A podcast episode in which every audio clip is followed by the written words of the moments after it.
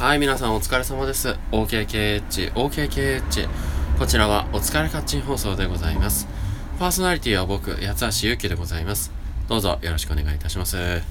はい、今日なんですけれども、まあ、とんでもない一日でございまして、えー、まあ、会社に行くと言いながら、えー、大阪の方に出かけ、えー、そしてですね、大阪に行ったはいいものの、予定が、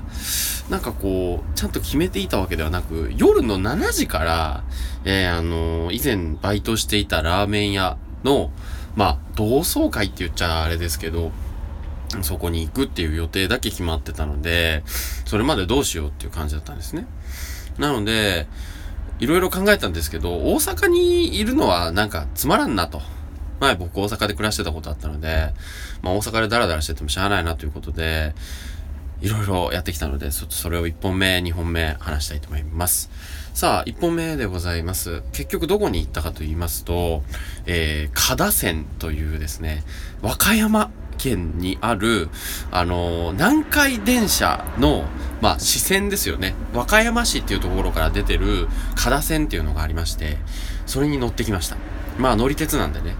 で、観光切符みたいなのが新今宮っていう駅で売っていまして、えー往復券が売ってたんですけど、ププラスですね、加田線の、あの、乗り放題チケットがついてきまして、えーそれがすごく良くてですね、まあ、このクソ寒い中ですけども、まあ、海の近くに行ってきまして、えー何が良かったかというと、その観光電車があるんですね。えっ、と、サチとカイっていう名前の水色とピンク色の、あの、電車がですね、いまして、それがなかなか内装が綺麗ででしてね、あの、こう、長いロングシートになってるんですけど、それが、こう、魚の、あの、柄があしらわれていたりとか、ガラスにクラゲが貼ってあったりとか、あとは、えっ、と、床、床にですね、あの、サーフボードが書いてあって、それに乗っかると、まるでサーフィンをしているみたいにな写真が、インスタ映えな写真が撮れたりとか、すごくね、えー、あの、凝った電車が走ってたので、ちょっとそれに乗れてよかったなと思います。加田線ね、おすすめですね。周辺にはまあ、オンシーズンですと海水浴場とかね、ありますしね、非常に楽しいところでした。えー、そうなんですよ。でね、ちょっと加田線でね、行ったはいいものの、その終点、終着駅行ったんですけど、クソ寒すぎて、えー一つお店に入ったんですけど、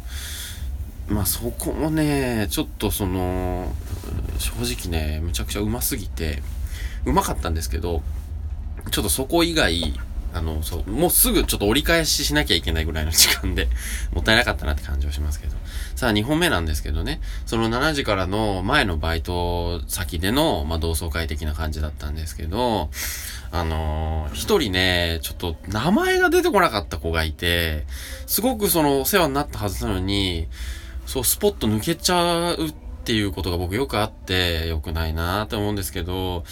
本当に、そういう時ってどうしたらいいんだろうな。素直に、まあ、だ、ごめんね、名前わかんないんだけどって、素直すぎるからいけないんでしょうね。ちょっと聞き方が悪くて、ちょっと傷つけてしまったかなと思います。あの、うん、非常に申し訳ないところなんですけど、やっぱり離れていると、こう、どうしても、こうね、地元での近い人との付き合いが増えますから、なかなかこうね、意識を保ち続けるのって難しくって、っていう言い訳なんですけどね。やっぱりなんだろうな、努力をしないと人間忘れていくなっていうのを実感しましたね。うん。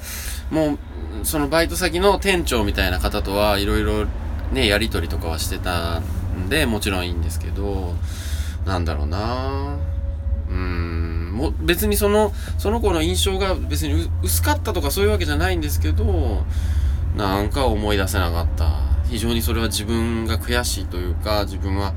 まあそこまでの人間だったのかなっていう気はしてますけどね。ちょっと残念な感じでした。はい。だから、まあ、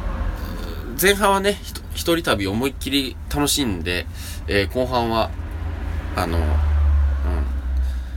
ちょっとでしたけど、でも、あの、久しぶりに週刊曲がりっていうですね、えー88年、同じ、同い年の子がやっている、まあとても面白い、え日替わり店長のお店に行くことができたので、それはとても、とても良かったです。